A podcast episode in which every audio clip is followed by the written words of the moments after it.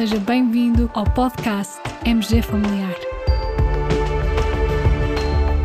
Um podcast sobre temas pertinentes que nos fazem refletir e frequentemente com implicações para a prática clínica. E damos as boas-vindas ao nosso anfitrião, professor Carlos Martins.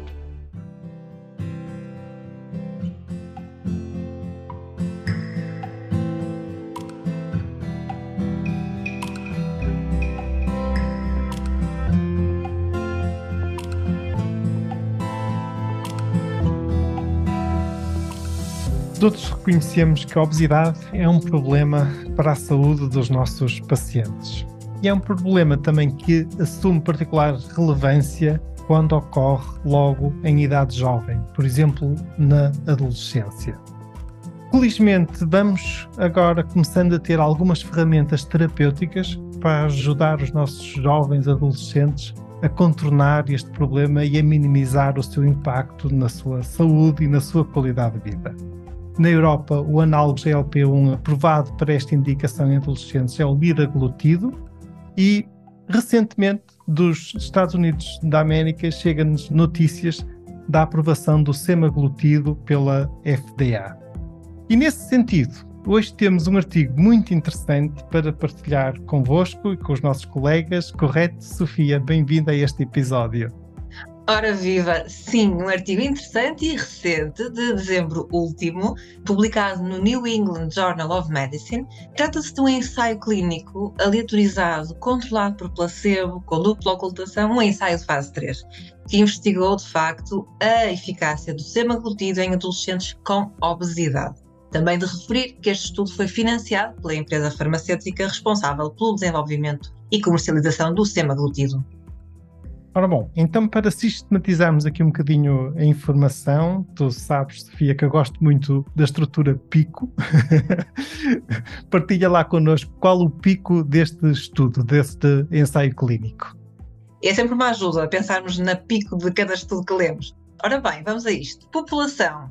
A população foram os adolescentes com obesidade, idades compreendidas entre os 12 e os 17 anos, que tinham índice de massa corporal igual ou superior ao percentil 95 ou então um IMC igual ou superior ao percentil 85 e associadamente um fator de risco relacionado com o peso. Portanto, o peso população já está. E intervenção. A intervenção foi uma injeção subcutânea semanal, 2,4 mg de semaglutido, durante 68 semanas, também acompanhado por aconselhamento de medidas de estilo de vida. Vamos à comparação ao C. A comparação foi o placebo, também na forma de injeção subcutânea, pelo mesmo período. E, para finalizar, o odd outcome, ou marcador. O marcador primário deste estudo foi a proporção de alteração do IMC entre o início do estudo e as 68 semanas. De referir ainda, já agora, que o marcador secundário foi a obtenção de uma perda de peso de pelo menos 5% no fim do estudo, às 68 semanas, portanto. Muito bem, e então já temos aqui o nosso pico. Vamos então agora para mais alguns detalhes deste estudo? Muito bem. Em relação à aleatorização, foi uma aleatorização 2 para 1, com um total de 201 participantes, em que 134 ficaram no grupo que recebeu o semaglutido, a intervenção, e 67 ficaram no grupo placebo. Confesso-te, Sofia, que há aqui um pormenor que me despertou alguma perplexidade. Normalmente, nos ensaios clínicos randomizados, estamos habituados a ter uma randomização de um para um, ou seja, temos Sim. todo o grupo de participantes e há, de certa forma, uma divisão em que cerca de metade é alocada ao grupo controlo e a outra metade ao grupo tratamento. E neste caso, não é bem claro a razão de os autores, dos investigadores, terem adotado uma estratégia de aleatorização 2 para 1. Um. Ou seja, no fundo, do total de participantes, dois terços foram alocados ao grupo tratamento e um terço ao grupo controle. A verdade é que os autores deviam ter esclarecido esse aspecto e os motivos que levaram a isso no paper, no manuscrito, no artigo agora publicado. Eu fui procurar essa informação e não a encontrei. Também pesquisei o porquê de, por vezes, em alguns ensaios clínicos randomizados, se adotar de uma estratégia simétrica de aleatorização, nomeadamente 2 para 1, e vi realmente algumas referências que, por vezes, nos estudos em que se está a avaliar ainda questões de segurança de novos tratamentos, se muitas vezes opta por essa estratégia para realmente se poder destacar. Nós aqui estamos a falar de um estudo com um N de participantes relativamente pequeno e então para tentar dar mais evidência à possível existência de efeitos adversos e de questões de segurança, poderá ter sido essa a razão, mas sinceramente isto devia estar esclarecido no artigo. Uma outra curiosidade tem a ver com o facto de os investigadores e no desenho do ensaio terem incluído aqui um período inicial de 12 semanas, ao qual eles chamam run-in period, em que todos os participantes já foram envolvidos em medidas de aconselhamento dietético e de exercício físico, os participantes e as suas famílias, e no fundo este período serviu para avaliar o impacto das medidas de estilo de vida já no peso dos participantes. E só depois desse período é que os participantes então foram aleatorizados. E agora aqui levanta-se outra questão. Os grupos, o grupo de tratamento e o grupo controle, tinham características semelhantes? Sim, tinham características semelhantes no início do estudo e depois procedeu-se a uma análise segundo a intenção de tratar, tal intention to treat analysis. Uh, vamos aos resultados? Força, vamos a isso. então, no grupo que recebeu o semaglutido, a percentagem da alteração do IMC foi significativamente superior. Estamos a falar de uma percentagem, de uma redução de 16% versus um aumento de 0,6% no grupo placebo. Também nesse grupo, que recebeu semaglutido, houve significativamente mais participantes que atingiram uma redução de peso de pelo menos 5%, 10% e mesmo 20% de peso.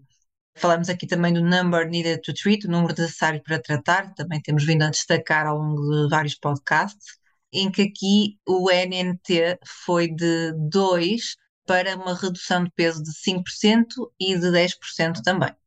Agora, falando das queixas, dos efeitos secundários, como seria expectável, as queixas gastrointestinais foram mais frequentes no grupo semaglutido. Também de referir que cinco pacientes deste grupo tiveram a colitíase, um deles mesmo com um episódio de colcistite. Nenhum caso destes de colitíase foi registado no grupo placebo. A suspensão do tratamento devido a efeitos adversos foi não obstante semelhante em ambos os grupos.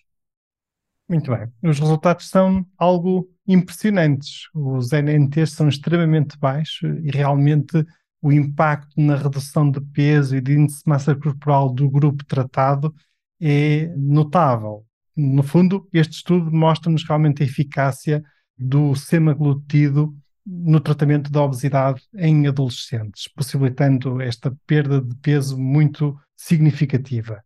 Não obstante, este problema do aumento dos casos de colitíase que ocorreu no grupo que recebeu o semaglutido, temos que pensar nele e temos que o ter em consideração. Como comentas estes aspectos, Sofia?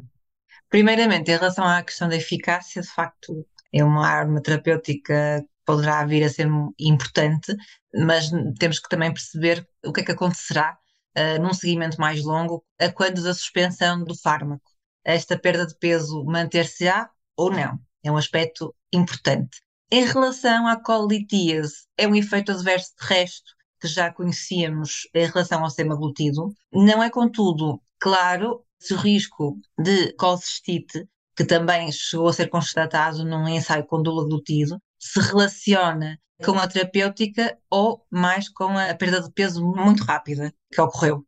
Há aqui aspectos vários a ter em conta, mas a decisão partilhada com o utente sempre no centro, a importância de nunca esquecer o primeiro degrau do aconselhamento das medidas de estilo de vida, são pontos aqui fundamentais a considerar.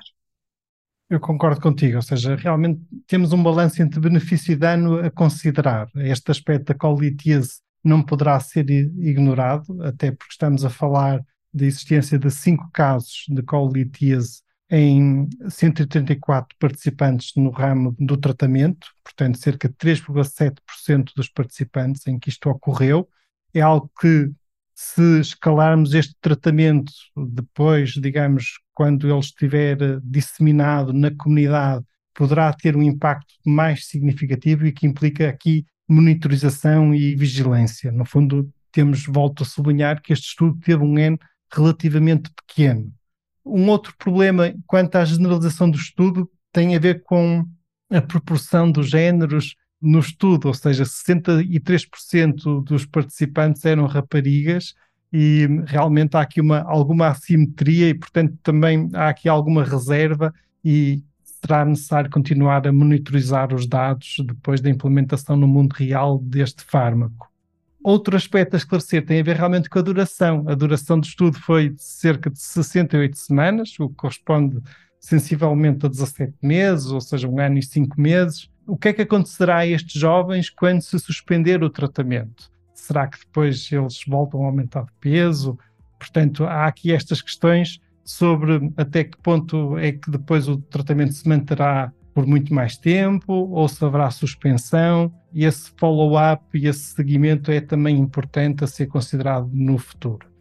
E claro está, estas novas terapêuticas abrem-nos aqui horizontes muito interessantes e perspectivas muito positivas, mas na realidade atual ainda levantam também algum problema do ponto de vista financeiro. São tratamentos extremamente dispendiosos e em que até, no fundo, temos problemas de acesso por parte de algumas populações a estes fármacos e a estes tratamentos. Contudo, acho que foi interessante partilharmos com os nossos colegas este estudo. Agradeço muito a tua colaboração, Sofia. Muito obrigada, é sempre um gosto. E caros colegas, como sempre, vamos partilhar o link de acesso ao artigo original muito obrigado por nos ouvirem. Fiquem bem, continuem bem. Até ao próximo episódio.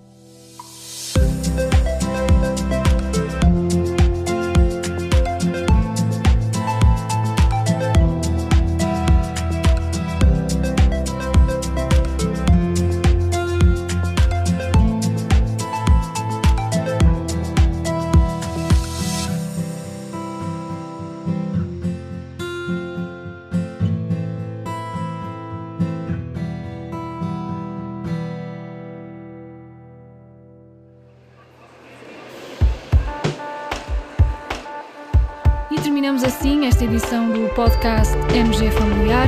Muito obrigada por nos ouvir. Se desejar completar a sua leitura, muitos dos conteúdos abordados neste podcast estão disponíveis em www.mgfamiliar.net. Até ao próximo episódio.